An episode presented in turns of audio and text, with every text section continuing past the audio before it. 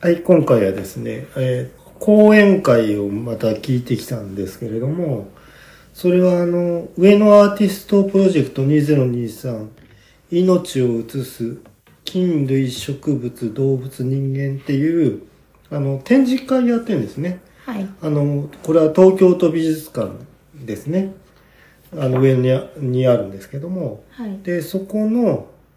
えー行動でね、行動があるんですね。うん、私、東京都美術館は初めて入ったと思います。あの、動物園の隣なんですよね。あ、そうなんだ。え僕ね、前ね、えっ、と、ノラペンさんっていう、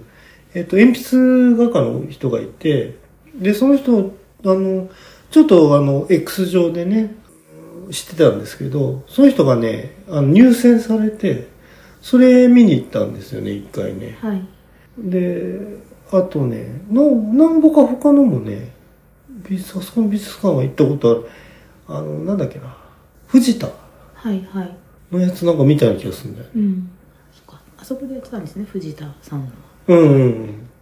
東博と西洋美術館と科博と動物園には行くけど、なかなかこう、真空のようにここには入ってなかったって。ああはいはいはいであの、えーそこでですねあのその「命を移す」というあの展覧会の関連イベントとしてあのトークがねあの、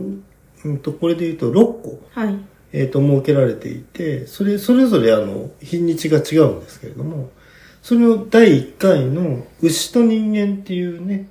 えーやつを見に行ってきた見に行ったらあの調校してきたわけですねはい。それはあの遠藤秀樹先生、えー東京大学総合研究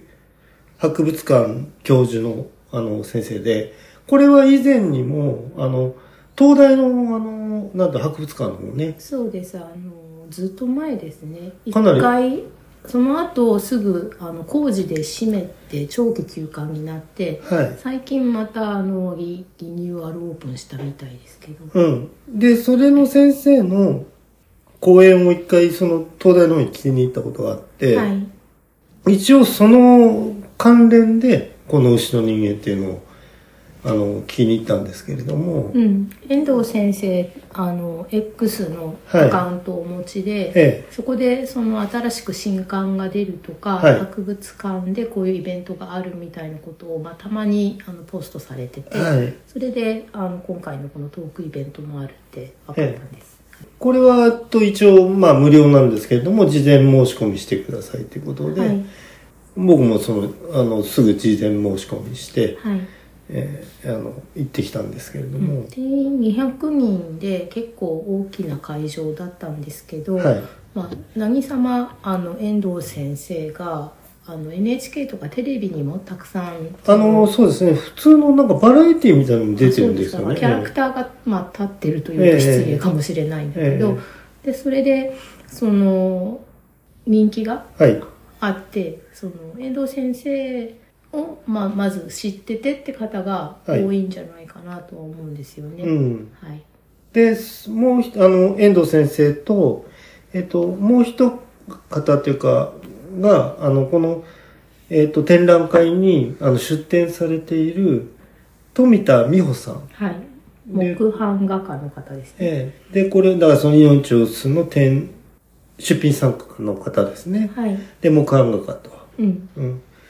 これはちょっとその話の先で分かったんですけれども富田さんってあの牛のねはいモチーフにしたあの牛にも密着した あの版画かやられてる方ではいはいでそれの関連でその、えっと遠藤先生のご著書を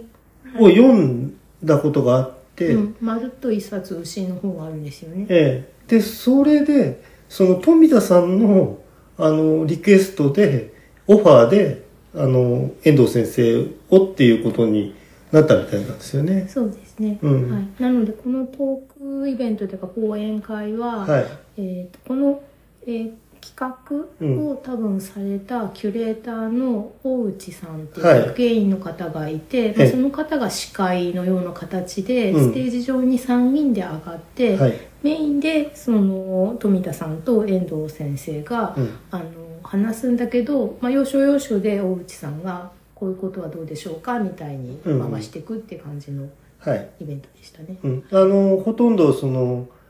舞台上は、あの、椅子が2つ置いてあって、 3つあ、3つか。あうの、んその、大内さんと、はいえっと、ご演者の方とね、うん最初は対談。はい、で、後半、まあまあ3人定談みたくうん、なりましたけども。そうですうね、ん前半はその、まあ、まずその遠藤先生と富田さんの自己紹介があって、うん。それでお互いにこういろいろうん。あの話があってうん。で、えーと「牛とは」とか「なぜ牛なんですか」とか、そういうような話をされてうん。でそれでその今回この、えー講演会が、うん、と生漬けの字幕がついてる。あ、あの、プロジェクターね。はいあの、同時通訳じゃないんだけど、うんあの同時文字起こしですね。はい、でこれの前に行った、えー民泊のセミナーの時はあ、手話通訳手話です通よね。同時で手話通訳がついていたり、最近こういう情報保障がしっかりしているというか、うん。まあ、あの、いろいろテストされてましたけど、まあちょっと驚きの正確さでしたね。そうですねまあ始まった後あんまり見てなかったんですけど、うんああの、僕たま、あの、座った席が、うんたまたまプロジェクターのど真ん前だったんですそようでね。すね、そうですね。ええはい。で、その他に、えっ、と、これは私があの筑波で参加した、うんえーと筑波技術短期大学っていう大学の、はいあの目とか耳が不自由な方が通われてるうん。大学なんですけど、ほうほうほそこのあの物議の先生がう。うん。あの企画されてる七夕講演会でその宇宙のこととか物議のことを、うん。まあ、割とみっちり半日くらいうん。あのやるっていう講演会もその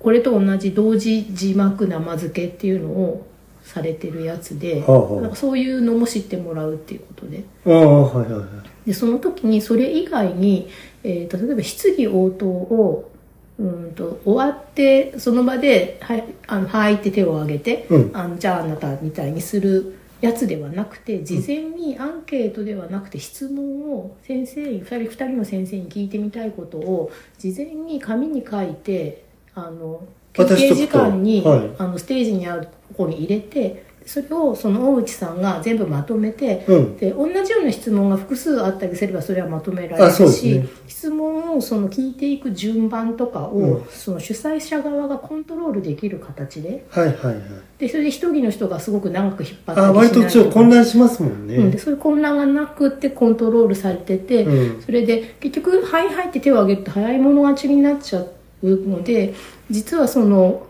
組み立てとしてはその質問じゃない質問の方が実はいい質問がされないまま終わってしまうってこともあって、うんなのでそこはその。もらった質問は全部先生方に渡して、後でね圧倒してもらうけど答えられるものはちょっと時間に限りがあるからこちらで選ばせてもらいますっていうスタイルで、えそれがその、えー、と技術筑波技術短期大学でやってたやつもその形式だったえ。あ、なるほどね。し、あの今回それ以外だとこれが初めてっていうか2回目だったので、はいあこのやり方やっぱりいいよなっていうふうに思ったんですよね。ああ、そうですね。うんあの、割とだ、あの、質問コーナーで冗長になってしまうこともあるし、で、同じ質問が重なってしまうこともあるし、うんあの、まあ、よくある謎の自己紹 介が始まるっていう。うんうんうん最初、その、富田さんの、はい自己紹えっ介と、自己自己紹介のね、うんえっ、と、木版が、20年やってるんですよ、これ。そう実物。えっ、と、えーとそうですねあの富田さんは今、北海道にお住まいで、はい。で、えー、と酪農を週1回から2回くらい、はいあのされてて、うんまあ、他は制作に当てられて、うん。で、えー、とそもそもなぜ牛をも版画にしてっていうことが、あのまあ、まずどうしてっていうことを、まあ、自己紹介なのではい。されて油絵学科でむさびええまあ、予備校から武蔵野武蔵野美術大学ですね。に行かれて、うんでそれでその最初はなんかシュールな絵とかはい。そういうの描いてたんだけど、なんかワンゲル部に入りワ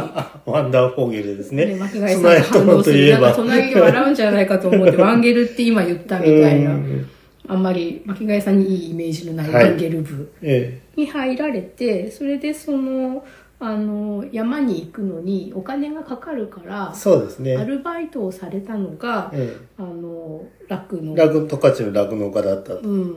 あの、なんか他の別のとこ一回断られて、うん、で、そこがオーケーになったんだけどなんか、たま結た構まだったっていうね友達には大変だからやめた方がいいんじゃないのって言われたって言ってましたうねん。うんうん。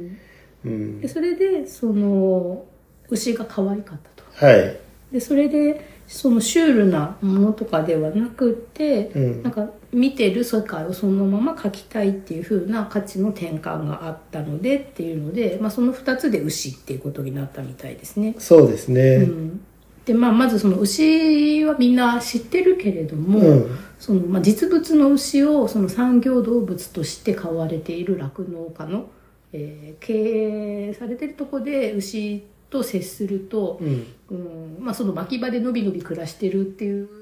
のとは違うと。うん、時もあるかもしれないけど、まあ、基本的に牛乳を絞るためにうん。いるので、うんなんかそのパーラーっていう場所で搾乳乳搾りを、まあ、機械をパチョンってつけてやはいる時に、なんかその牛のおっぱいうん。がすごいあの目に入るうん。とかでなんかその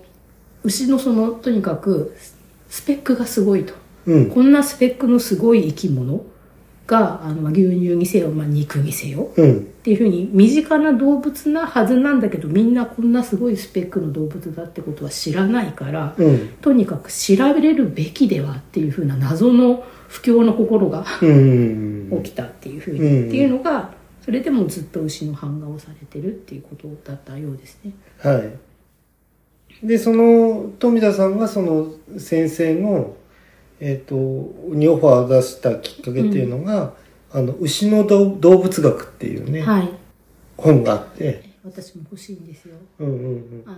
あるのはなんか多分ね版が改訂されて新しくなんか何冊かあるシリーズのうちの一あ、一個なうんんだ。その他にもあ、牛専門ではないです牛もんのね。他に牛で一冊あって、うんうんうん牛の他の動物でまた一冊あってっていうふうになってて、で、まあ、専門書にしては安い3800円とかはいはい。で今回その行った美術館にも置いてあったので、うんうん。中身を見るチャンスって感じだったんだけど人だかりがすごくてあそうなんですねなかなか本に近づけなくて、うん会期中にもう一回行ってもう一回中身見ようかなって思ってるんですあ、なるほどでね。でその本がうん。良かったとそうそうそう。それで、あの、まあ、あの、遠藤先生とうんお話ししてみたいということで、今回の、あの、座談会が実現したっていうことですね。はい、そうそう、僕もな、あの、美術館と遠藤先生っていうのが、あれこれどういう結びなのかなとちょっと思ったんですよね。あでもまあ牛だから遠藤先生なのかなっていうのは、私がそのいつか買いたいと思ってるその牛の本のことを知ってたので,、あはいはいはいでしかも今回のこの版画の牛がすごく精緻に描かれているというかそうですなんだったらね。実物大だし、ええなのでそこはあんまり違和感がなかったんですよね、あはいはい牛で遠藤先生はそうそうだろうなっていうふうに、うんうんなんならもともとお知り合いだったのかなくらいに思ってましたけど、うんまあオファーでってことだったうんうんうん。で、あの、遠藤先生の方が、あと、こういうその道に進むきっかけみたいなことをね、おっしゃられてましたね。はいなんかもともとその、あの、近所に住んでたんですよね、上野のね。そうですね、うんえっ、と根岸って言っ下、たうん、下ウイスダにうん。ウグイスダニですね。うん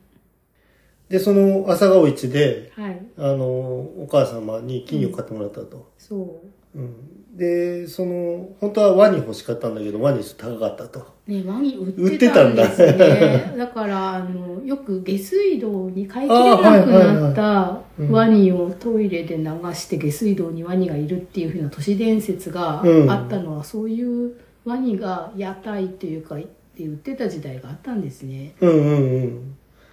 あの、割となんか鉄道一家って言ってましたよね。動あく。そうですね動くものが好きっていうう、ん。で、動くものっていうこと、動いてるものの、で先生も鉄道も好きで、うんで、その、要するに動いてるものの仕組みとか、こう中がどうなってるのか知りたいと。うんうんうんまあ、その朝顔市で売っている金魚が、あの安いのは10円で高いのはなんか60円とかええして、でそれでたまたまその買ってもらえたそのいい金魚に限って死んじゃって、先に死んじゃうと。うん、でそれでなんで死んだのかなっていうのをお母さんに尋ねたら、うんうんあの開けてみればということで、ハサミでね、うんっていうのでその初めての、うん多分解剖がその自分で買ってきた金魚だったっていうお話が、まあ、スタートで、まあ、結局その当時のウイスダニがどんな感じの場所だったのかあー私はいはいはい知らないんですけど、うんその動物学者になるような人はその田舎で自然に囲まれて育ったっていう先入観が、まあ、皆普さ通なんらね、あると思うけどそうじゃなくても都会っ子ですと。そうで乗り物に興味があって、うん。だけどそのそうやって今流れななんかたどり着いたところが動物解剖学の動物遺体研究っていうふうに紹介されてましたけど、そういうなんかこう、オタクっぽい趣味だと、なんかゴジラもすごい好きで、そうゴジラだったら誰にも負けないよって一応言っおってしたゃっね。てました よね。うん。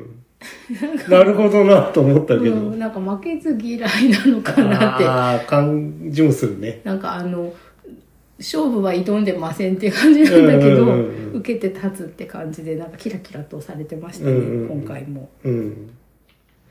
あの、遠藤先生、まあ、最近テレビとかもよく出られてるんで、あの、ご覧になった方いるかと思うんですけど、あ NHK のスイッチでしたっけうん、あ、スイッチインタビューもあったし、割とね、なんか動物が出てくるようなバラエティみたいにも、あの、パネリストみたいに出るんだようね。んあの、独特のこう、なんていうの、こう、キラキラしたさ、喋り方なんだよね。こう、なんていうのこう、目に、こう、魂が宿ってるみたいな風に僕は見えるんですそけどうね。生き生きとかキラキラっていうその形容詞がうんうんしっくりきますね。うん。で、そんなんで今度、あの、いよいよ話が始まったというか、あの、ほとんどなんかプランなしみたいな感じで、お互いにね、あの、意見というか、質問を出し合ってみたいな感じで進んでいった感じでしたよね。そうですね。まあ、うんあの遠藤先生の方がうん。寄り添う形というか、ああ、そうですね。うん基本はね。うん、あそれはまあ、富田さんが、あの、出店者ですからね。そう、うんだからその芸術の方に、なんとかその、こう、引き出していこうと。うん富田さんの話を。そうまあ、すごく羨ましいっておっしゃってましたよねそのアートアうんーうティスんうんトの方がそういうところにそのたどり一足飛びにその境地というかうん。にそのいけてるっていうことがっていうふうにうんうんうんで、あの、牛の、やっぱりその、ポテンシャルっていうのかな、はいあの、性能が良すぎると。さっき、うんあの、そうトミさんもおっしゃってましたけがど、はいうん。その、まあ、品種改良の果てで優秀な牛であれば1年間に年間2万リットル牛乳が作れるってはい。牛乳パック2万本分ってこともあれですけどえちょっと想像できない量ですよえね。そうですね、うんで、そうやってその富田さんはその牛に接して、うんあの、生態を知ってから牛を見る目が、その、だいぶこう変わってきたと。うん、で、その、腰骨が好きだってたかな。なんかそこう、横にこう、ゴーンと張ってる。うなんか好きっていうふうに言ってたかはちょっと記憶が定かでないんですけども、うんその横に骨盤が出ていて、うん牛をよく見ると、はい牛骨が、うんでそれでそれが馬とか豚はまるっとしててこううん横に張ってない、はいっ。ていうのはやっぱり動物がその体重が重いはい大きい動物だからでしょうかって質問されてたたのか。にその遠藤先生がいて、うんうんであのそのこ遠藤先生は遠藤先生で、うん文田さんの作品をご覧になって、うんそれで骨盤がちゃんとその腰書かれ骨てるとがしっかり牛らしくその背中のたわみとかもね、書書かれてるるってことを僕言おうと思ってたんだけど先に言われちゃいましたあーはいはいはねいとかって言ってそこがやっぱり欠けてるのがすごいっていうふううにんおっしゃっててだから俺それはやっぱりその接してうんその牛の重さをうんを知っているから、うんあのそういう絵になるんだと思うんですね重力の感じる絵っていうのかな、うんううんんうん。それでその遠藤先生が、あうの4本足のはい四足動物の、まあ、みんな知ってるのは犬とか猫で体重が軽いもので、うん。その動物たちはそのか骨盤は前後に長いっていうふうにうんうん言っうてん。て、それでその牛はこう横横ににあいるっるてと。で馬はあの品種で結構そのサイズが、うねん。ポニーもいればさすはいごはいいでっかいペルシュロンみたいなのもいるわけで、うんそれで違うからそのひその品種でお尻の形が違うんですっていうふうに、まあ、だから要するに、体格、うん体重うんうんで、あの、決まってくるってことになるんですねう。ん、骨格が。そうですねだからあの乳牛のメスの特徴として、なんかサーロインはどこみたいな感じになるみたいな話とかはいはいされてたりとか、うんうん。だからその骨があって筋肉がついてて内臓が収納されててその上に毛皮がかぶっててっていう風になってるんだけど、うんそのどういうところまで見通して見てるのかなっていうねうんうんうん。目が、うんあのよく見て書いて興味を持ってその牛のそういう専門書を読んでうん。作品にされてる人とその実際にうん解剖して、はい。手で触って中身うも、んうんうんっていう風にしてあの牛の本を書かれてる遠藤先生のなんか合流地点みたいなところがうんうんうん。同じところに立ってますっていうのがね、うん。こあれ、これ以前さ、あの、以前というか、すごい昔ですけど、あの、ミキあ、三木茂雄さんか。三木先生が、その、そのスケッチをね、徹底的に解剖で、あさせるっていうのを思い出した私もその話うんだ、からあの三木先生は、うんあの生物学者で、まあはい発生とかうん、の、あの鶏の肺でねそはのい上陸のタイミングがみたいな、ここで死ぬみたいなねそうそうそっていうう。のをやってあげてそれで芸大で教えてるっていう話でしたもんねそうそうそうそううんそれでさ、はいえっと、その遠藤先生うも、ん、あの、看護学校で 教えたことあるっすよね。ねあの子すっごい共通するんだなと思いましたけどね。ね遠藤先生がだそのこの富田さんの版画って、えっと、絵のタイトルが 牛の番号なんだよねそう個体番号答え番号あの耳に黄色い、タグつきますねあのタグがついててそれに番号が書いてあって、うんその番号があの作品番号っていうか作品のタイトルになってるってうんいう、うんでその富田さんが、あうのん普段その接してる牛たちっていうのが、うんまあえっと搾乳に出てる個体が、まあ、大体90頭くらいいる規模のところで、んだから90頭いる中からそのでこの個体番号が作品タイトルになってるっていうのはその中からどうやってそうそうそうそ描うきたい牛とそうでもない牛っていうのを選んでるんです かみたいな質問があってね。うんうんでなんかやっぱりあの可愛いのとそうじゃないそれほどでもないやつがいるんだっていうう。んうんううんんやっぱりそれよーく見てるとさ、うんやっぱわかるんだとは思うんだよそうねでしかもあの突然ある日その農場に行ってなんかこれは黒が多くてとかこっちは白が多くてとかはい模様が可愛いみたいなうん可愛さではなくて、ずっとその、まあ、週にな1日とかうん2日とか行って、うんでまた行ってっていうふうにずっと長く接してる牛なんですよね日常的に。そうですねそうするとあの要するにあのなんていうの飼育されてる期間が長いんだよね、うんさあの乳牛ってはいはいあのそういうことでその接してる期間が長くなる、うん、だから愛着っていうのがどうしてうもんその個体にうん湧き湧いてしまってその肉牛だったらねその子牛で生まれて子牛を買ってきそうでて、肥育してそれで、まあ、2年とか3年うん、であの、まあ、出荷というか、はいされてしまうけど乳牛はあの子牛が生まれて、うん、でそれで子牛が生まれたからおっぱいが出るっていうそうですねだからそ必れも知らなかったって言ってたもんねず最初知らない人ねがその世の中にまだたくさんいると。うんだから乳牛でホルスタインに生まれたらあの無条件におっぱいが出るっていうふうにみんな思ってるけどそうだよね。まあみんなっていうか思思ってる人もいるけど、普通ねうんもうそうではなくてやっぱりその牛牛乳を生産するためにはその手前に、まあ、種付けをして子牛を産んでもらって、はい。それで初めておっぱいが出るうん。っていうふうな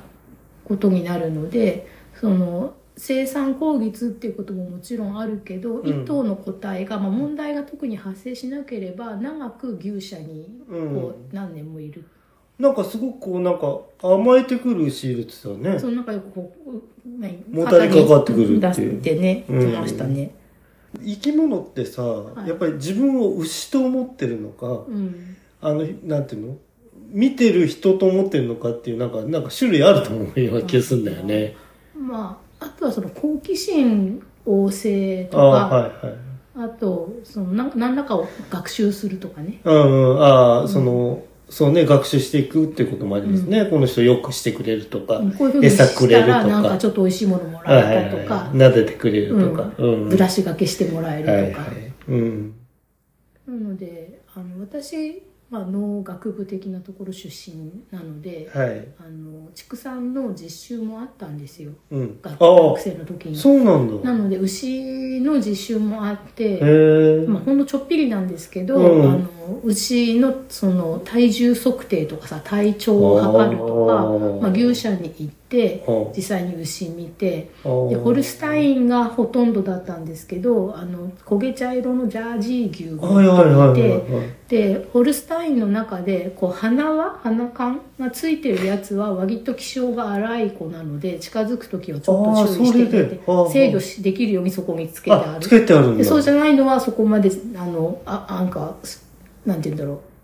う暴れん坊ではないからう、んうん。いいんだけどでもそのやっぱり牛に悪気がなくてもあんだけ大きいから牛となんかの間に入って牛がちょっともたれかかるとギュッてうん体重かかると何百キロだし、牛にこう踏まれたら長靴とかで。うん。それで無理に足を抜くと指を骨折したりするかうらん牛の方から毒までうんうん待たなきゃいけないよみたいなそういう動物のお医者さん的なうんエピソードがあったりしてあ、なるほど。うんで牛のおっぱいをさやっぱり触らせてもらったらさうん本当に触り心地がいいんですよあ、そうなんだ。あったかくてへえ。僕はね、そう搾乳、ほら、よくマザー牧場とかでさ、はい本搾乳体験みたいなのあるじゃない、うんやったことないんだよね。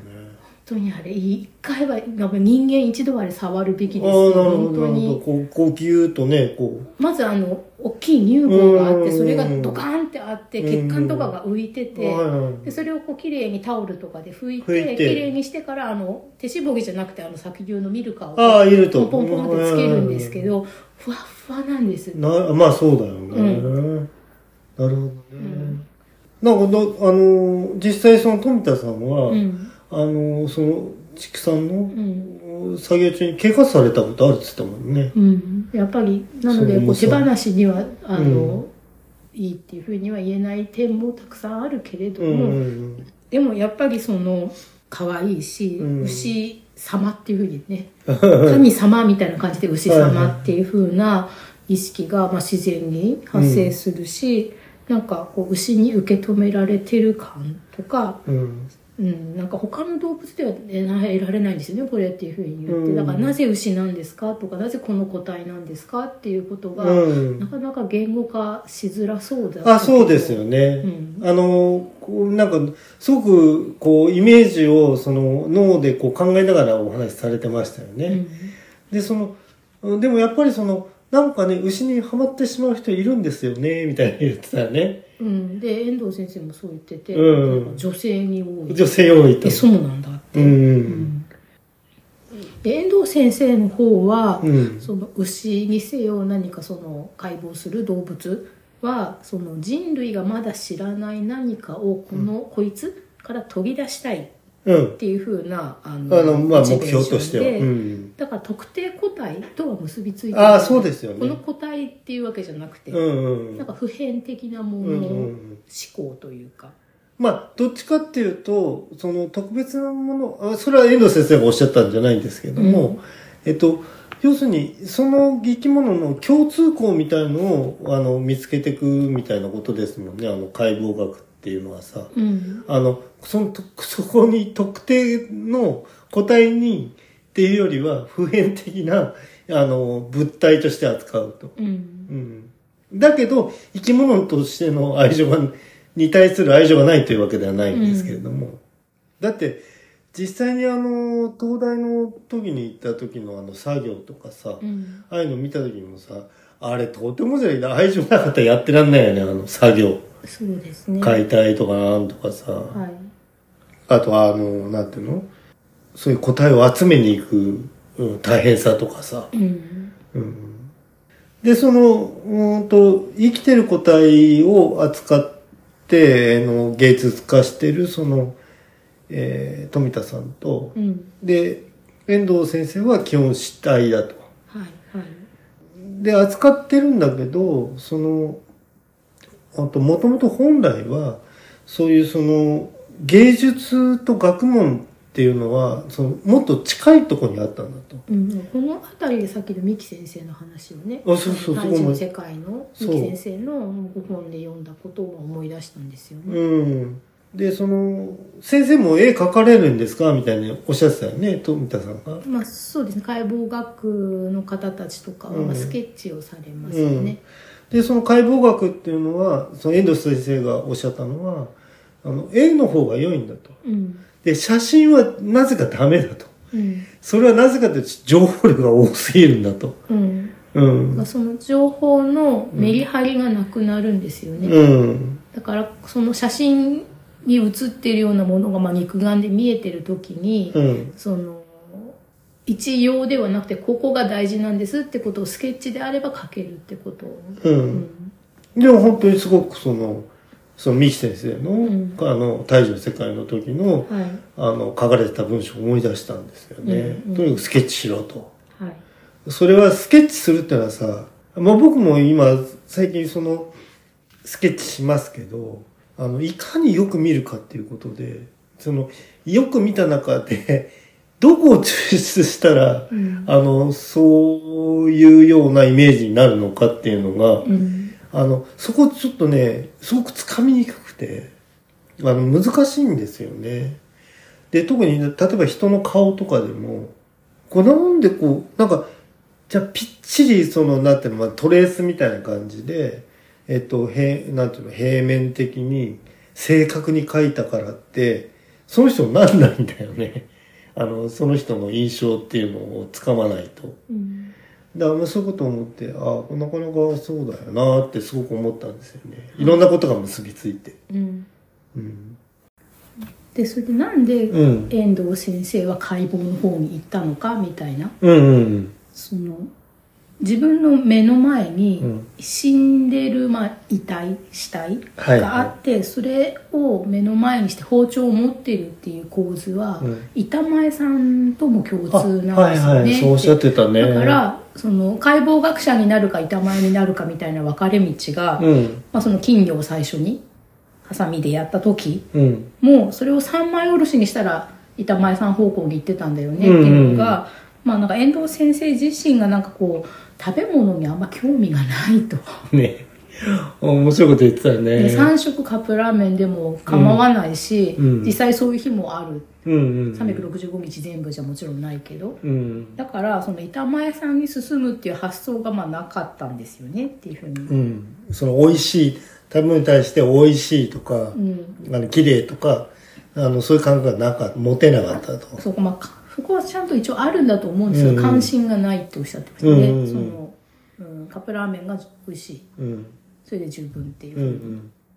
うん、で、あの、形をその、作業としては、理解するために、えっと、触、中を触ったりとか、うんあの、スケッチをしたりとかすると。うんで、それは、その解剖、解剖学研究っていうのは、そういった意味では、絵にも似てるんじゃないかっておっしゃってましたそね。うですね、でまあただ違いとしては、うんアートとその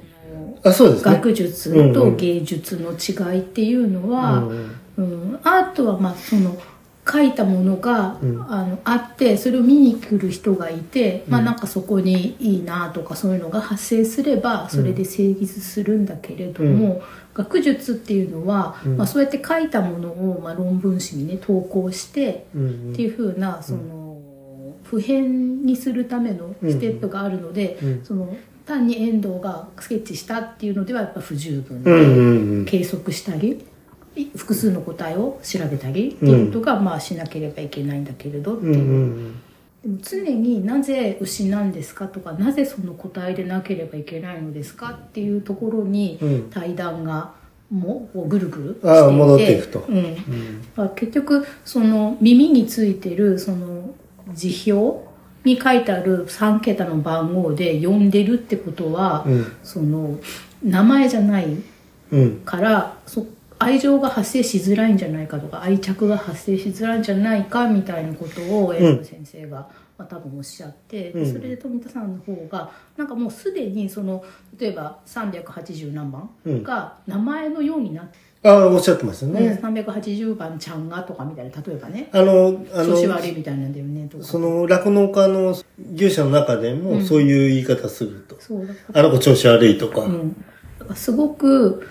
難しくて動物でもあるんだけども、食べ物でもあるっていう存在の難しさああ、そうですよね。やっぱり名前を付けちゃうと出、まあ、肉牛ではないけど、うんその出荷したりあの経済性が合わなくなった時に、うん。まあ、土地区に回ったり、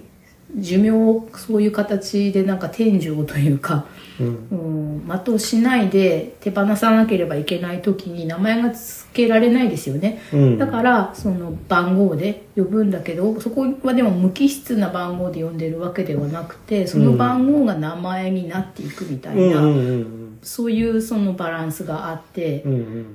富田さんは、ものすごく、こう、揺れてたよね。そうですねなんか答えは出てないっていうふううんうんうにね、ん。揺れてることが正しいんだとは僕は思うんだけどうね。んそんなどっちかにはさ、うんあの、ピタッとはまらないと。うんで、その揺れみたいのが、やっぱり絵に、とかそういう作品にも現れるんだと思うんだようね。ん単純なスケッチと、その思い入れのある絵を描くっていうのとの差みたいな、うんそういうとこに出るんじゃないかなという気もすしましたけど。そうですね、うんあのすごく大きな作品を、はいあの制作される時は、ええーと何ヶ月もかかるっていうね完成えまでああ、そうですね。一枚うん、うん。がで版画なので、うん。彫るのにうん。途中休憩があって、はい、で、その質問回収して、うん大体まあ前半こんくらいで、うん、あと質疑になったんだろうな。そうそうですね、うんうんあのまあ、だからその質疑の手前のこのまあまとめじゃないけど遠藤先生の方が、うん。まあ、その牛っていうのは、うん。少なくともこの日本社会においては、うん。か最終的に必ず屠殺されるはい存在で、ええ。そのこの日本社会で暮らしてる人にとっては、はい無関係では誰にとっても無関係ではない存在はい。なんですって、うでそれであまりにもちょっとスペックをねこれ以上経済性を買い方にせよあー品種改良にせそうだよよねそのちょっともうこれ以上はあの牛に人道的って言葉変だけど、うん、行き過ぎではないかうん、ちょっとその生き物対生き物としてうんはうんうん行き過ぎではないかみたいなうん。ことがあるっていうようなことをなんかねそこまでもうそろそろブレーキをかけてもいいんじゃないかみたいなことうん。うん。うん。だからその、えー、と富田さんがはいスケッチする時に触るって牛にね触ってはい。ただ見て描くんじゃなくてええここどうなってるのっていうのを触るっていう話をされた時に、うん。まあ遠藤先生ももう触らなければいけないところに追い込まれるんだっていうふうにあ、はいはい。ね、でこうだって、まあ、遠藤先生は解剖だからおん腹開けて、うん。でそれでこの臓器の裏側がどうなっているか知ろうとすればもう手を入れてこうひっくり返すしかない、うん。でそうやってその裏表上下左右全部見て、うんそれで硬いのか柔らかいのかとか、うん。うん。ね、そういうのを見てそれで頭の中に3次元を構築したい。うん。うん。っていうのがなんかその同じですっていうこととただまあその科学の方の強みとしてはノギス一本あれば世界を取れるっていうこうん。とうをん。うん。言ってたから、骨さえあればっていうふうに、で、実際やりましたと。うんなんか実はね。そうですねこの骨さえあればの方は、あのモグラの川田先生はいがはいね、はあのロシアの博物はいはい館で、うんモグラの収蔵されてるなんえかえすごいたくさんある頭骨を全部測って、い。えっていうふうなのでねなんうんか研究されたこと、うん。遠藤先生もだから、あの、まあ、昔はその、まあノギス私だっつうよね。そうですねこれでやってこい、な何でもやってこいと。はいはいうん、でもなんかそれは赤原とか言われちゃうから、どうでしょう今か今みたはいっな。て ね、うん、でやっぱりその画伯で川田先生は頑張っているんだけど、うんまだまだちょっと日本の博物館はそういう収蔵個体の絶対数が、うんそういう西洋のはい。国に比べて2桁くらいまだ少ないからそうですね。っていうふうなことはまあちょっと嘆いてらっしゃった、うん。まあもうご著書でもなんかおっしゃってましたよね。だから目標が、あのとりあえずあの収蔵数の、うんうんあの、やっぱり少なさうんは追いつきたいと。あの、僕があの従事してる間にっておっしゃってましたようんそうでね。すね川田先生がうん。で、あの、そうですね。あと、版画の作成の仕方みたいなことの質問があっそれて、で Q&A に後半になっていて、えそうか当たり前だけど私その動物への興味とか、えうん。遠藤先生の対談だからと思って、うんまあ、失礼なことなんだけどあんまり作品がどうやって作られてるかってところが質問として全然浮かばなかったんですよあ牛,、はいはい牛に対する質問は浮かぶけど、はいはいはいうんそしたらやっぱりその来られてる方は当然美術館うん、にそうですね。来られてるお客さんたちなので、あのどういうふうに作品をね作ってるのかっていう実際の技法とか、うん制作過程について質問が多かったみたいでね、うんうん、で基本あの、えっと、図工で使う小学校であ中学校ぐらいかな版画やりますよね一回やんなかっただって小学校で彫刻刀セットみんな持ってたそうそうそうなうんんなんぼか丸刀と三角刀と、うんうんで基本なんか三角刀でうんひたすら毛を彫ると、そうです ね、まあ、まずそのベニヤ板うんをつないで、まあ、大きい作品の時ははいでそれをその真っ黒に塗ってからニスをニス塗って、だから表面をフィックスしてそれで,、はいでそこをそのに実物大の死体を転写して、うんでそれで三角刀でもう毛1本ずつ掘ってきますって、うんうでん黒く塗ってあるから掘るとその出来上がりと同じようなイメージのまま掘ってくるって言ってましたよねはいはいはい反転しないからはいはいはいどこが好きですかってまつげと耳毛が好きですよねあ耳毛なんかあの牛の耳って毛でモフモフで分厚くてえ可愛いですよね確かにえねえ実際触ったことないね耳にはあはいはいはいだって牛自体に僕触ったことがないからさ柔らかいのか硬いのかもわかんないうん俺牛飼ってたんだよなあのあのあ母親の実家がはい、触ってねえもん牛にはまあ、ちょっと怖いよねうんそれで豚毛のブラシっていうくらいあー豚毛はあります硬いもんねでしょで牛はどうなのって耳とか柔らかそうだけどとあかでも意外と硬いのかな毛自体はね、そしてその寒いとこに住んでない、うんうん基本的に暑がりだと思うのでインドにいたりとかね、うんアフリカにいたりするので、うん、下毛がそのウーギーなモコモコ毛はあんまりなあくてあはいあの保温性じゃなくてね放熱の方が大事でうんとかって感じかな、うんうんであのまつげをそのまつげが長いっていうことで、えっと、遠藤先生が牛の目想像するのにあのあんこ玉想像してくださいってやつだよね、はいはいあれそっくりだぞあのサイズ感といい、うん、でそれが結構飛び出てるんですよねうんうん横から見るとあこんなにグイって、うんうこんうのんイイモリの目じゃないけどうさ、んうんだからやっぱり物がぶつかったりとか虫が入ってこないように、うっんていうここははすごく機能として分かりやすいっていううんなんかうん耳もそうでしそょうだから生き物のそういういろんな形っていうのは、うんあの全部意味があると、うん、牛の好きなポイントはどこですかっていうことで、まあ、この答えがあったんだけど、そこであの牛の前足の間の胸の部分にこうちょっと垂れ下がってる部分があって、うん、えー、と胸に垂れるって書いて「胸水」っていうのかはな、いうんっていうのがあってあれはどういうじゃあ意味があるんですかっていうふうにそその話になって、はいそれでその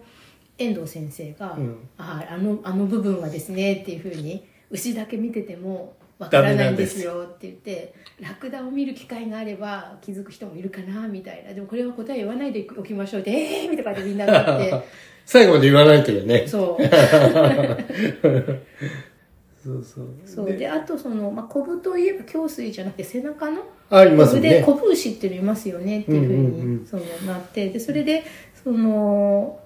昔千葉にい千葉にいますよね日本にはいないんですけどっていうあーはい先生はいはいがはい言ったら富田さんの方がえ千葉にいましたよねって言ったらでも今はいないはずですよってなんかすごいすごサいーチ掴んでるっていうふうに、なくなっちゃったうらしいですん、ね。で全然知らなかったけど耳が長いんだってああ。コブ牛、うんうんそのコブばっかり気になったら角もちょっとね水牛チックになあかったはいりはいはい。して日本の牛はあの角切っちゃってることもあってええ危ないから、そうですまあ、ね。角がある状態で見れないけど、うん。なんか耳が長いらしくて、えーうんそれは今度見るときにちゃんと見なければうんうんうん。牛ってさ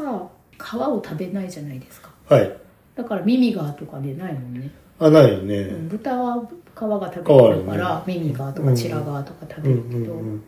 牛の目でっかいでしょうねあんこ玉もかなり大きいやつですよねうんうんうん。あんこ玉はね、僕あの、通勤路に和菓子屋さんがあるんで、はいあのたまに買うんですけどね。うん美味しいんだよ。 すごい僕あんこ好きだからさ。こしあんが好きなんですああ、特にね。はい。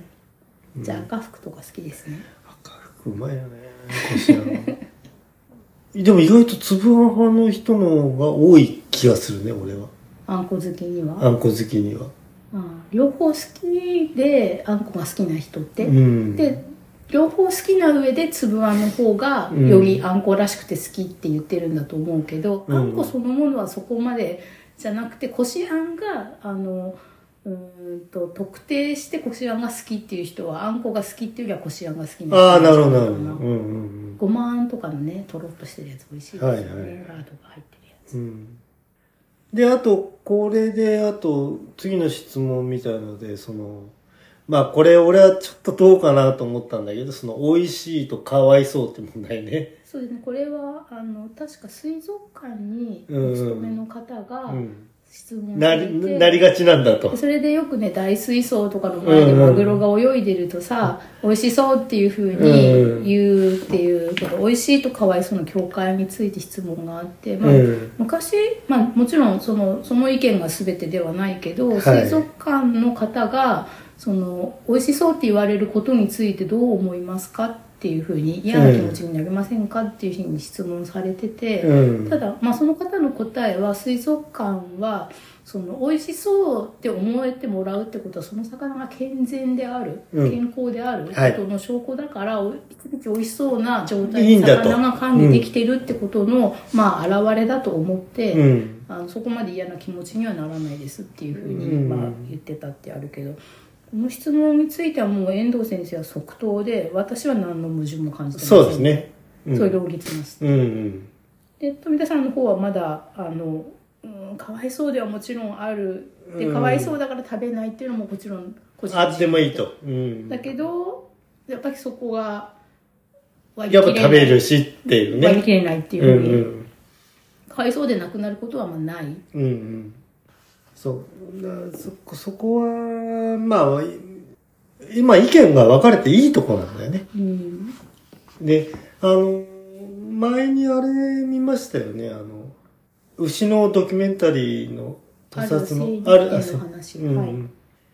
でそのやっぱりその遠藤先生のあのとかまあえっ、とエスノアーケオロジーの人とかでも言うのはその、えっと家畜として飼うんだけどで可愛がるんだよねうんでも食べるんだようんね、そこにその矛盾があるか矛盾はあるんだけれどもあのい生きるってそういうことなんですってこととも僕は思うのうね。ん、もう結局行き着く先が、うんあの自分がうんその動物を食べない代わりに自分が存在しなくなるっていう道になっちゃうじゃないそうですねサクリファイスのさ感じになっちゃうもんね、うん犠牲じゃあ生きてるってどういうことでしょうかってことになっちゃうんで、もうなんか生きて生まれた以上はうんもう仕方ないですよねってういう、んうんうんそこはあのただそこを、うんあの何の引っかかりもなくあのうんそうそうそうそうなんか何かを通り過ぎた後に何の矛盾も感じないっていう状態があるのはうん、凄みなんだけど、うん最初から何も考えないっていうのとはまた違う。そうですよね、そうそう、あのね、それね、なんだっけな。なんか僕、哲学者の人の、その、著書を読んだ時に、こういうもんって、ほら、正解ってさ、パシッと出ないじゃないうんで、その、よーくよく考えて出したものの、あやふやさは正解としていいっていうふうにおっしゃってる哲学者の人もいましたけどね。はいパパッとこう思いついたんじゃなくてう、んそこをまあよくよく考えるんだと。うんうん、そうすればその人が思ったことっていうのはあのまあどっちにかの意見もあると思うんだけども、うんその正解としていいっていう考え方は僕は好きですけどね。うん であのまあ次の質問でさ「なんかどの好き、骨好きですか?」っていうね。あその骨があの遠藤先生の質問で、うんうんなおかつその自分が好きな骨をちゃんと上げてねうん頭骨と骨盤が自分は好きなんだけれども、うん遠藤先生は何の骨が好きですかっていうふうに聞かれてでうんまずその遠藤先生がちょっと質問の紙見せてくださいっていうふうそうにそう言っそうてそう。その頭骨って発音する骨がはいはい頭の骨以外にもうんあるからどの頭骨か一応確認してからみたいなはい感じはいにはいなってて「あ頭骨の方ですねあなたが言ってるのは」ってその頭の方そうですねってうん頭蓋骨一般的に頭蓋骨って言われてるんですそうで頭骨ね、うんうんそれでそのうー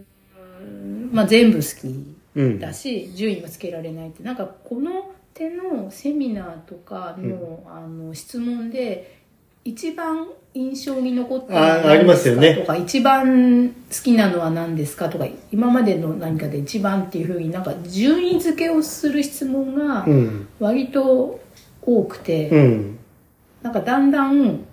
でそれで大抵その一番っていう観点で考えたことはなかったっていうふうに、うんでもまあ、あえて言うなら、みたいな感じで質問者も立て、の何に頑張って答えようとしつつ、実際は一番っていうことはないんだよなって、うん聞き方なんだけど、もあるんだけど、うんだから遠藤先生も順位はつけられないけど、うんまあ、例えば仕事してて厄介だなって思う骨はあるっていう。まあ、その印象的に残ったものですうね。んだから好き嫌いっていうことで言うと、この仕事をしているより全部好きに決まってて、うんうん。で厄介な骨はありますっていううん。うん、今あの答えと考えを両立した返事をされてましたねうんうん。あの、カリパラの骨を自分の足を落っことしたことですよね。そうだからそのいこれもやっぱり今まで解剖した中うでん印象に残った答えはありますかっていうんう一番を問う質問だったけどうん。だからそれもやっぱりそのそういうのではないけどその嫌な大きさなんですよって言ってカピバラの生態がうん体重3 5キロあって、そうそうそなんか解剖台に乗っちゃううんサイズなんだけど、まあ、でっかくてそれがなんかね足の上に落ちてきて痛かったのはまあ印象というかうんうん衝撃というかう。うん。あとそう、あの、質問者の中で、やっぱり、うん私も牛が好きで、可愛くてこう、もう人質にしたくなっちゃうっていうさ、どうしたらいいんでしょうかって落語家の方でしたあね、確か落語の方でした。うんなんか牛の可愛さを独占したくなって苦しいっていうふうに、うん、まあまあ、ここも非常にこう、逡巡する質問ですよね。うん、うん。でそもの、なんかこれがその、うん、今回の、うんえっ、と富田さんうん。以外のペタさんとかねああ、そうですいよろんね。なその生き物をもモチーフにモチーフして作品を作ってるっていうことが一つの答えで、はいはいはいはい。その書いてる間はなんかその独占してると。してるというか、うん独占的にそれでうん。ただその独占ってどういう意味なんだろうね他の人に渡したくないっていうことなのかなっうん、まあまあ、基本的に独り占めってていうい意う味ことだは、よね。あの、かっこいい。だからほら、なんか、えっ、と、富田さんの答えの中でも、その、一匹の、うんあの、牛をうん囲い作って自分で飼ってみたいっていう気持ちもないではないみたいなことをおっしゃってましたよね。そうですなんかなんかその牛の可愛さを独占したくなって苦しいっていう言葉に含まれてる、うん、具体的なものって特定のある牛が可愛いからその牛を誰にも渡さず自分だけで飼っていたいっていう意味なのか、うん。そういうことでもないのかっていうのがちょっとわからなかったんですうよねんうん、そうですうね。んでまあその富田さんは、まあ、まあその自分自身が牛をうん。買うっていうことをやってみようっていうふうに考えることがないわけではないと。うんうんただやっぱりその牛っていう家畜っていうのはそのすごく難しいって条件が、うんそのそれそれこそさっきあの前半にお話ししたみたく病気あいやか怪我をね飼ってる人が牛が大きいから、そうね怪我することもあるしでちょっと動かしたって重機がいるとそのまあ牛がもし死んじゃった時に、うんその死体をね自分で埋めようと思っても、うん何百キロもあるから、うん重機がないと死体を動かすこともできないうんし、だからお墓も作れないし、うんうんそれから、まあそのまあ、死ぬ前にそれこそ介護するんだったら重機がいるし、うんうんそれからまあ伝染病もあるからちゃんとそういう周りの他の牛を飼ってる人の迷惑になっちゃうかもしれないしね。うんうんで大体じゃあ今回のことまとめていきましょうかみたいなうんうんことになったのかな、はいはいまあ遠藤先生の進化観から見ると、うん人間はやっぱりちょっと失敗作じゃないかっておっしゃったからね。そうですねあのテレビに出られた時か、うんはい著作の中でえ「人間は失敗作」っていうふうえに、はい。なんかおっしゃられた文章かセリフがあったらしくて、それのまあ理由を教えてくださいっていう質問があって、うん。でやっぱりなんか人間が失敗作っていうのは進化の結果失敗作だっていう結論を出さざるを得ないっていうような、うん。その人間の特徴っていうのが頭がいいこと、そうですだけね。どこの頭がいいことって必ずしも成功なのか悪い面の方が大きくないかとうん、まあ悪い、悪用する人はいると。そうでその別に悪用じゃなくて、うん悪気がなくても当たり前に快適さを求めるからクーラーをつけ暖房をつけ、うんっうんていうふうにするとやっぱ環境負荷が大きすぎてで、うん、もうね行き着くとこまで行くしかなくて間に合わないって僕は思ってますっていうふうにうん。うん。そのもしそのもう一回うん。この悪い面の方がなく良くなる方向に進化をするとしてももう時間切れで今から成功策には僕たちは投げえませんっていうんううんうんうん人間は投げえませんっていうふうにここまで来てしまった以上ね。あとあれか、これはその遠藤先生が解剖っていうことをどう見ているかという、その解剖感に対する質問みたいなのがあったのかなそうですねこの質問をされた方はうん看護学校の学生そうさそうそんでううん講義で看護官っていううのん、そうをそうそうそう。初めて聞く言葉だって思ったけうどん、でも看護官を持ちなさいっていう教育はあるんだね。そうですうねん、それの人なりの、ううんん、看護するっていうことはうんどういうことかっていう看を育てることもうん勉強の一つですっていう教育があるんでしょうね。うんうん、そういったことからんその遠藤先生とか、あののその解剖官ってどういうことでしょうかっていう質問があったのかうな。んまあ、解剖官としてはないんだけれどうんも、うんうんそのまあ、やってることが自然科学であって宗教ではないうんので、うんその解剖官というよりは科学者科学っていうことで新しい知をうん全人類を納得させるっていうことが、まあ、学者の仕事だと思っているとうんだからその知と理屈、まあ、うんセオリーを作ることっていうのが、まあ、自分がややりたいことっていうふうにうん言っててうん解剖官とはちょっと違ってもうちょっと一段大きいとこいろやがそうですね。そういう意識で取り組まあんでいく学者学なんそのその学っていうことかなそう官っていうよりも学っていうことなのか学徒ってことですうね、んうんうはい、んだから看護の世界はその看護者とでしすよねてこうあるべきみたいなのがあって、で科学者の世界には学徒学徒とっていううんしてのそのスタンスっていうものがあるっていうこととししてまあ答えられたのかなと思いました。うんうんであとなんだそのこれからのその牛と人間の関係性っそうですてどうねこなってれ最き後ますのかまってという。めで、うんあのキュレーターの方から、うん学園員の方から、うんまあ、まとめということで、うん人間と、まあ、牛牛と人間の関係はこれからどうあるべきかっていうのを、うん芸術と解剖かうらんの,、うんあの答えっていうのをお二人にお聞きしたいっていうふうにええ言ってて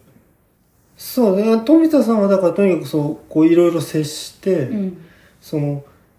生き物だから当然一一秒、1分1秒1年と変化していくわけですよね。んで、幼い時から大きくなるまで。うんで、そうやって死にゆくものまで。で、そういったその変化する姿を、こう捉えていきたいっていう、あの、おっしゃり方してたんじゃなかったかなと思うんですけど。うんそれを記していくのが、んあの、芸術家として、あ自分が考える、うんあの、作品に対するその考え方みたいなことをおっしゃったような気がするんですけそどうですね。ねその作品がとても写実的なので、その自分が牛のこの版画の作品を作り始めてから、まあ、もう20年経っているんだけど、はいその自分が20年前に作った作品の牛とかを見ると、ああ昔の牛だなっていうふうにやっぱり思うから、そのそういう昔の牛だなっていうのがちゃんと作品に残ってるっていうことに今自分で気がつくっていう,、うっん、うん。ていうのでなんかその何かこう牛乳をね飲む時になんか思い出せる存在になりたいっていうようなことをなんか言ってたような気がします。うんうん、で、その遠藤先生はだからその、もうここまで、あと、う人間と牛が関わってきたってことは、うんえっと、すぐには、あの、い、なんていうの、一瞬でなんか変わるものではないと。そうですねこれからどうあるべきかみたいなうん問いかけだったけれども、うん。うん、その人間が生身の人間である以上、んそして牛が生身の牛である以上はそんなには変わりませんよっていうふうにね、うんうんうんうんまずそこの厳しい前提を、うんただ、まあ、もうちょっと健全な関係を目指すことはできるんじゃないかっていうことで、なんかそのこれ以上かわいそうな方向には進めなくて育て方とかもねいいんじゃないの、うんうんうんっていうことはまあおっしゃってて。うん。そう、生産性ばっかりとかう、んあと、育てるための合理性ばっかりとかっていうのを、うん、と、あまりに思い、あの、追い詰めていくのは、うんあの、ちょっと僕としては無理が、あの、違和感感じます、みたいなことをおっしゃってましたよね。そうですねうんだからまあ芸術の方はそのその芸術に触れた人が、うん牛を見る目が、あの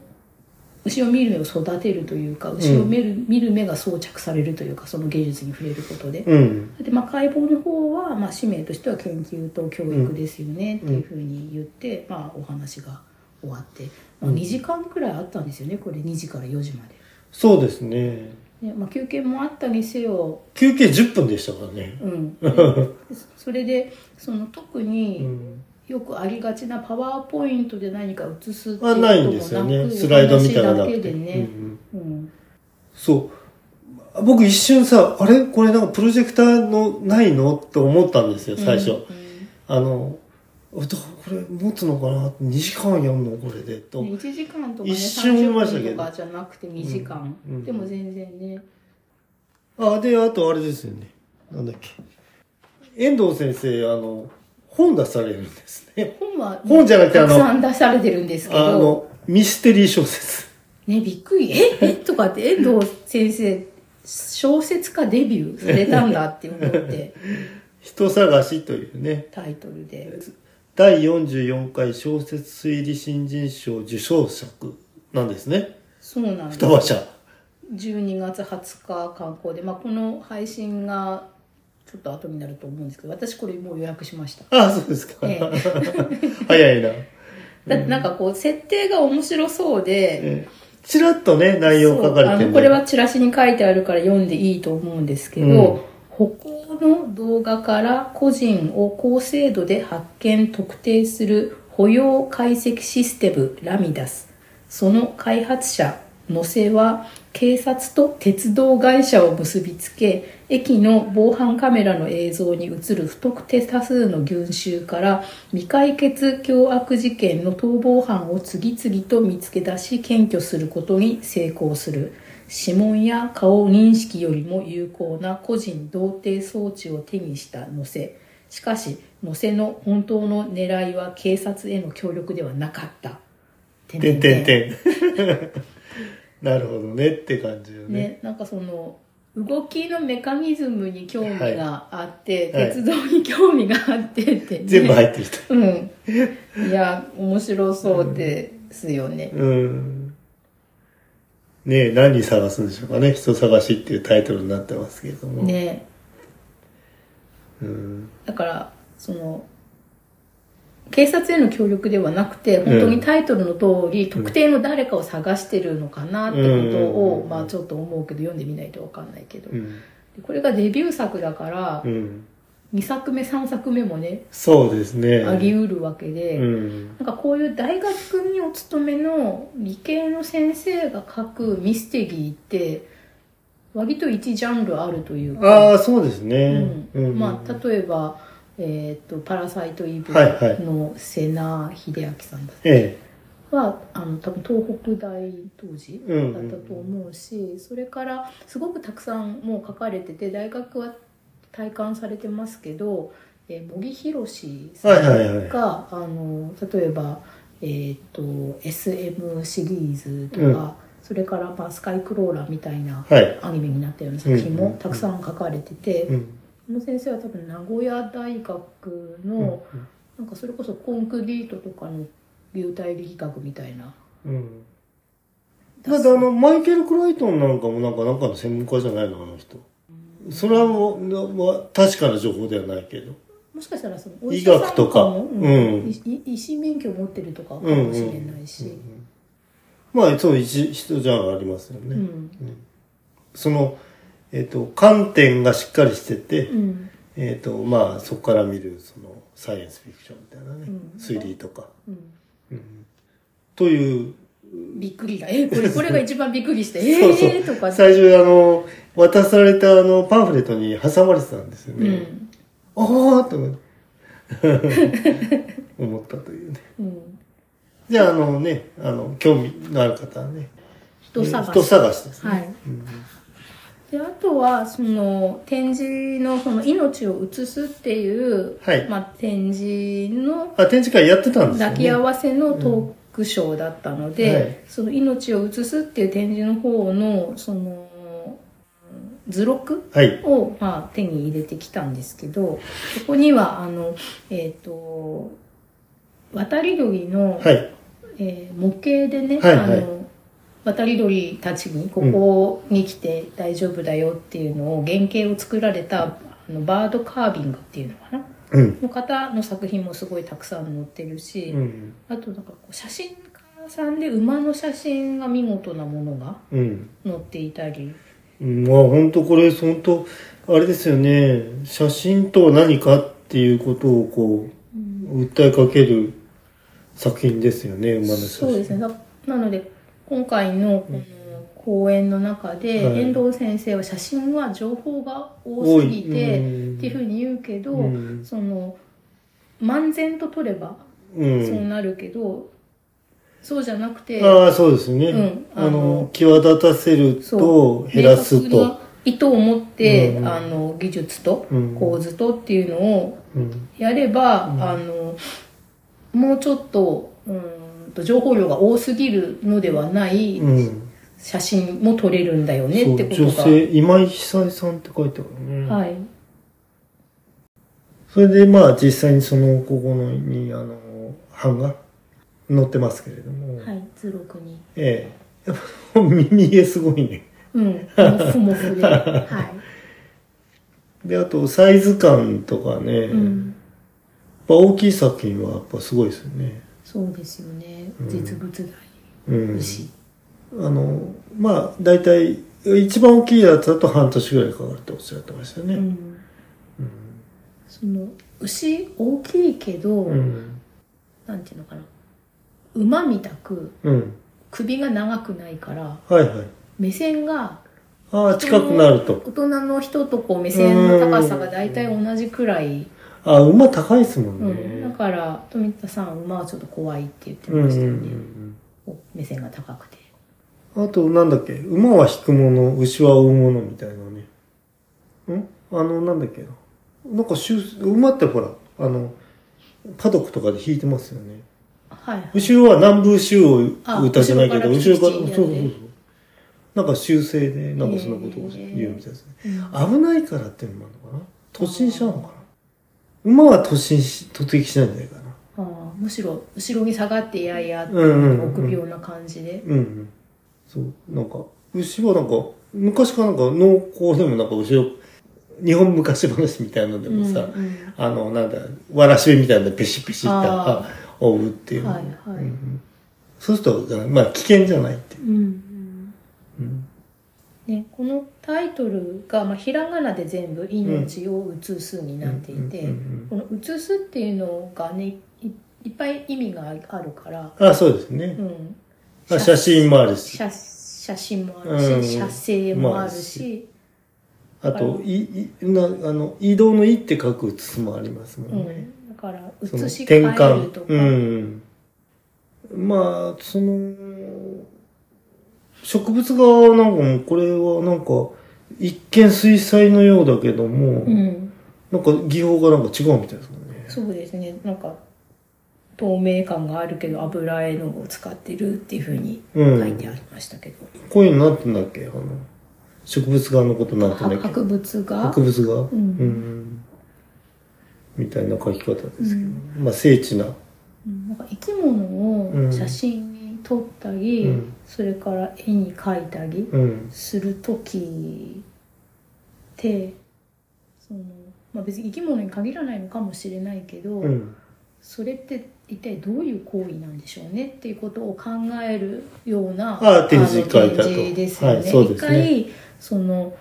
それを見ている人を通して紙の上なぎ、うん。まあ、その因果しなぎうに、んうんあとは彫刻だったらうん。 3次元の彫刻としてそこに移し替えられるわけですけうんど、うんそれが一体どういうことで、うん。うん。その作ってる人にとってどういうことでそれを見る人にとってどういうことなのかってすごく深いというか、一言で当然言えないような。そうですね。その、えーっとね、まあ自分っていうフィルターを通して、あと、本来、僕は音楽とかやる時の話ですけども、あまあこういう話でもそうなんですけども、あの、なるべくそのさ、無作為にしたいわけよね。作為性をなくしたいわけ。なんか飾りとか。はいそのまんまをどう伝えるかっていうことが主眼であって、えっと、だから、まあ、演技とか、まあ、そういうことでも、すべてああ、臭くなっちゃうっていうさ、うんそこをいかに避けるかっていう感じがするんだよね。こう、こうこういう、例えばこの図録、はいこう、こうさ、ドーンとこう生のものが出てくるみたいなさ、はいあの、作家性とかなんか本当はいらなくて、うんこの、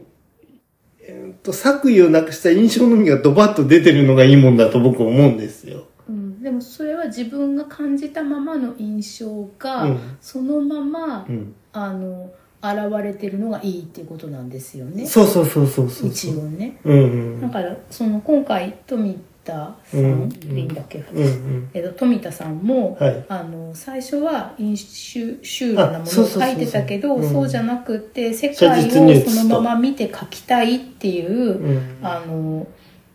価値があると思ったっていう、そういうことに価値があると思ったっていうふうにその20年前にはい。牛と出会って思われて、うんうん。なんかまあみんな割とそういうふうに思うんだなって、うんうんうんまあもちろんその出来上がってる作品のクオリティは人それぞれというか、はい人によってそれぞれなんだけど、うん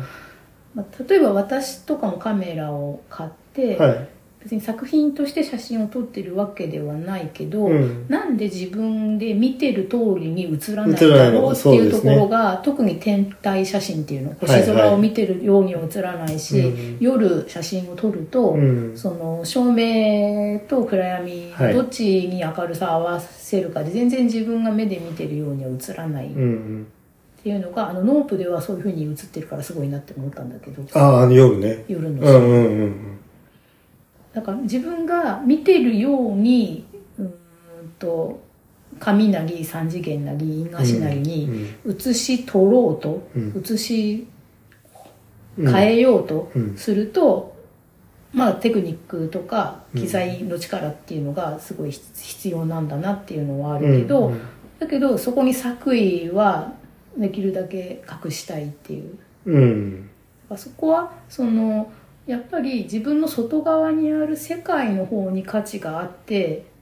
そうだようね。ん、なんかそれを作品として表現したりして、表現者として別に評価されたいとかっていうことではなくて、うんうん。その今回富田さんもおっしゃってたようにうち牛の素晴らしさはそうですねみんなが知るべきだ、うんみたいなところが出発点だとそうなるのかなって、うん、そうですね。まあそのためのその技量っていうのはまあ鍛えることが必要だと思いますけど。でそしてその人によってうんなぜ牛なのかとかね、はいはいはい。そうだよねう。ん、っていうのが、まあ、例えばペタヤさんにとってなぜイモリなのですかっていうのは、うんすごく聞いてみたいというか、うん、まあそのペタヤさんの感じのその作家さんはい、まあニラさんとかもそうですけど、うん割とな自分で実体育てて、うんで作品化されてるそう実方物多いですよね。でそれでこの「命を移す」で植物とかキノコを描かれてる方は、まあ、割と網羅的にうん図鑑的にたくさんいろんなものを描かれてるけど、うんうんある特定のだから富田さんにとってはそのまあ実際に普段接してるのがホルスタインだから、うんホルスタインだけどまあ別にその、えーイタリアの牛も描いてみたいってうんうんうん牛全般は牛全般だけどじゃあうん馬でもなく豚でもなく犬でもなくうんうんうん猫でもなく牛なんですよね。うんうんっていうのがね、うんうんなぜっていうのはやっぱり自分でも思うだろうしでもやっぱ牛じゃないとダメなんだよっていううね、んうんうんわ俺僕一回豚描いてみた時にあ豚ってほんと可愛いなと思いましたけどあね。そうですか、えあのベイブえあビはいはい、うんあの筑波の筑波大学の芸術専門学群を、うんその卒業したり大学院に美術で行った後に、うんえー卒業されたる作家さんというか、うん作家さんの卵というか、うんの方たちのあの卒生とかの展示会が毎年あるんですよ、筑波なのるほどえーと図書館があるところはのい。展示のとこうろ、んうん。そこに、えー、とすごく大きなカバのテラコッタの焼き物で作った写実的なカバを出してるる随分前ですけどね、うん方がいてでそれはすごい本当に大きなカバだったんですけど、はそれ以外にその小さなカバあをはい。ついがついてるうーんとムックというかああ。のその1000個限定みたいので出されてたので、そのカバーが本当に欲しくて私、うん。それを買って、うんでその方がそう書かれた文章もだから読んだんですけど、えその方は「なんてカバーなんですか?」と。え。はいとかはいあとは。ないぜ人はカバに惹かれるのだろうはいはいはいかみたいなことを考察してる時に言語化されてたのは、うんその人の心にはカバの形の穴が開いていてああ、そうか、ハマると。そこにぴったりはまるんですとっていわかるうのな。がなんか牛もそう牛がうんうんうこんうピタッとくる人は牛の形に何か開いてるののだろうし、ん今までそれに気づいてなかった人が、うん富田さんのこの牛の作品を見て牛の形に心が切り取られてそこにピタッとはまるのかなとかね。うん。あと不思議といねう、かあれなんですよ。その書いてみると、はい、えっ、ー、とね、うんスケッチはですね、まあ鳥とかも僕書いたことありますけど、あの、なんかこう、わかるんだよね。なんかすごくくよく見るでしょうだって、うんうんうん書くってなったらその遠藤先生がおっしゃってそう、なんかこう目痛くなるなんかこう見るんだけど、ううんうんんあと見えてる写真とかで見えてる面だけではやっぱり不十分で、うん実あそうだ物なよねり、で反対側も見るとか、はいはいはいできれば下からも見たいとか、拡大してみたいとか、うんうんうんだからその見見る感じかな、そうするとえっ、とそのえっ、とまあえっ、ともともと空いてたところにその形がはまるっていうことと,、えっとその形にあの心の中に穴が開くというかさうんそこにもう一回はまるとうん書いてみることでう。ん、だからそうすることで多分、うん世の中にえっ、とある特定の、うんあんまりメジャーじゃない虫でも貝でもはい何でもいいですけどっていうものが、あの1匹だけいるわけじゃなくてちょっとずつ違うけど同種のものがたあちこちにいる、うんまあ、花でも何でも、はいそれが同定できるようになるあて、はいはい、そうですよね。ううんんうんうん。あ、そういうことだと思います、それは。うん。とそのえっ、と言語学系のというか、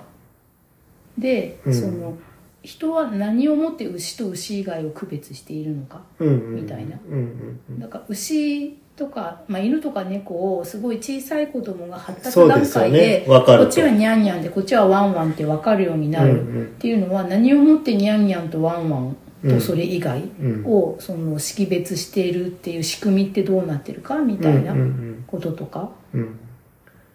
まあ、根源的なところにはなりますよね。でその途中である特定うのん。牛にガンってハマる人もいるうし、んそのイモリにハマる人もいる、うんうん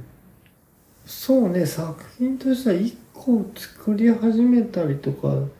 すると、他のものに構えなくな、時間的に うん構えなくなるってこともあるのかもしれないけどうね。んだか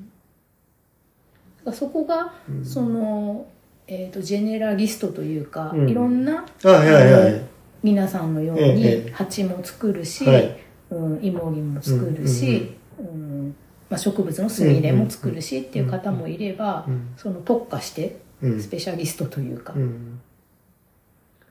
そうね、まあ傾向は、あの、どっちがいいってわけじゃなくて、うんあの傾向はあるとは思いますね。もちろんそのどっちがあの今巻貝さんが言ったようにうん優劣はないんだけれどうも、んうん、その生き物同士の関係みたいな環境そのもはいはいはい。のとかごとになってると、うんうんその皆さんみたくはいいろんなものを作って、うん皆さんの中では多分つながっていて、うん。うん。で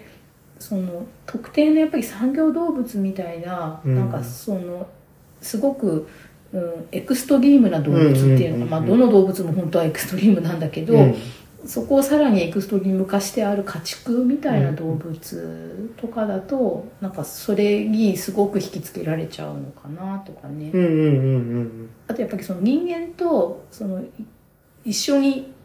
その進んできた道のりがすごく長いうん。でしょ長さと家畜って近さと。うんうんうん何万年もかけて家畜化して、そう。うん犬も猫も牛も豚も馬もってういんうふうに、うん。で、そんなに成功例は少ないと。家畜化まで行ったのはうん行ったなかなか行かないってやっぱり家畜にできるうんもともとのポテンシャルみたいのもあるけど、うん偶然みたいなものもあって、うんうん。そうですね。うんまあ、あの、まあこれ、多分、その、博物フェスい、あ博物クリスマス行って、その、その後に、この、牛と人間だはっいけっていう、その、講義っていう流れで、えっ、と、その流れから生まれる感覚っていうのもちょっとあった気もしますよね。そうですよね、うんうんうん。で、そういう、その、まあ、三木先生のこととか思い出したりとか、うんうんうんやっぱなんか蓄積してから大事って大事だよね。そうですうんね、うん、そうじゃないと分かんないとこある。うんうん、で、例えばまあ、まあ口はばったりですけど、まあ備えトロンも、まあいろんな講義聞いてきたけど、はい、まあ講義のスタイルとかね、うんそういうそう質問の形式とか、うんえっと、そういうのもちょっと分かってくるはいと。うんで、最近はだからそのプロジェクターできましたとか、うんうんうん、でその例えばじゃあシネマチュプキタバタだったら、うんその音声ガイダンスっていうね、はいうんものもあるうんあまあもうだからそのまあ自動化すりゃいいって問題でもないですけれども、うんそういうこともまああるかもしれないしねそういうのそういうのをもうくっつけちゃうと、はいうん、まあいろんなことをね複合的に、そうですねうんうん、重ね合わせていくのも、えっ、と、一つの楽しさかなと思いますうね。んまあ、じゃあそのとこかな。そうですね、うんなんか図らずしもあの動物とアートの合流地点みたいなやつを同じ日にね、うん、あ発そう信そう、したそうなんでってすよことで。うん面白かったですね、うん。はいではまたね、あの、つめつめ会がありましたので。そうですねまあでも今回予定を2つしか入れなかったので、うんうん。なんか最後焼き鳥食べて帰る元気が残ってました ねああ、清しね。はいすげえ人だったね、アメ横ね。うんあもう、びっくりしたからね。そうなんかもう映画のあのブレードランナーみたいな感じですよねうんうん屋台の感じとか、うん。ねなんかそれを求めてあの観光客のインバウンドの方は、うんああなんかブレードランナーの世界みああ、たいそとうだかよね。で思ってきてるんだろうなって感じですね、秋吉またちょっと行きたいよね。であの秋お持ち吉、帰りができるって分か日中がったそのうだでねう、ん、注文し2時午後2時くらいから電話で注文あしはいはいはてい何時に取りに行くからって言っとけば、うんうん二貝さんとかはそれを取って自分家に持っじゃあ持てって帰帰っるとて食べれるとかができて羨ましいなってうちの父がよくそうやって持って帰ってきてくれてたんですよねあ、そっかな。普段の日、あそこ寄ってくればいいんだね。そうほんのわずかだろう、力だったら。うんあ、なるほだかど。らそうさっとレジで言ああ、そうだよね。それでもうスッと紙袋が出てなんかあの可愛い鳥が書いてあるさうんうんうんうんでそれを持って家に帰ればいいんですもんねなるほどあれはもう秋吉もそのワンアンドオンリーだからさそうあそこでしかあものし感かじしたならい奥貝さんちに近いところに他にもあるかもしれないああありますよね、うんチェーンだからね、うんだから一番立ち寄りやすいとこうんうんろを選んで、うんうんなんかそのうち家族からさあれまた行ってこないみたいな、今日今ね日、買ってきてっていうふうはいにはい LINE が入るようになるかもああれはうまい何を何本みたいにうんということでね、はいあの秋吉まで話しましたけど、はいうん、ではお疲れ様でした。はい備えとろん備えとろんとろん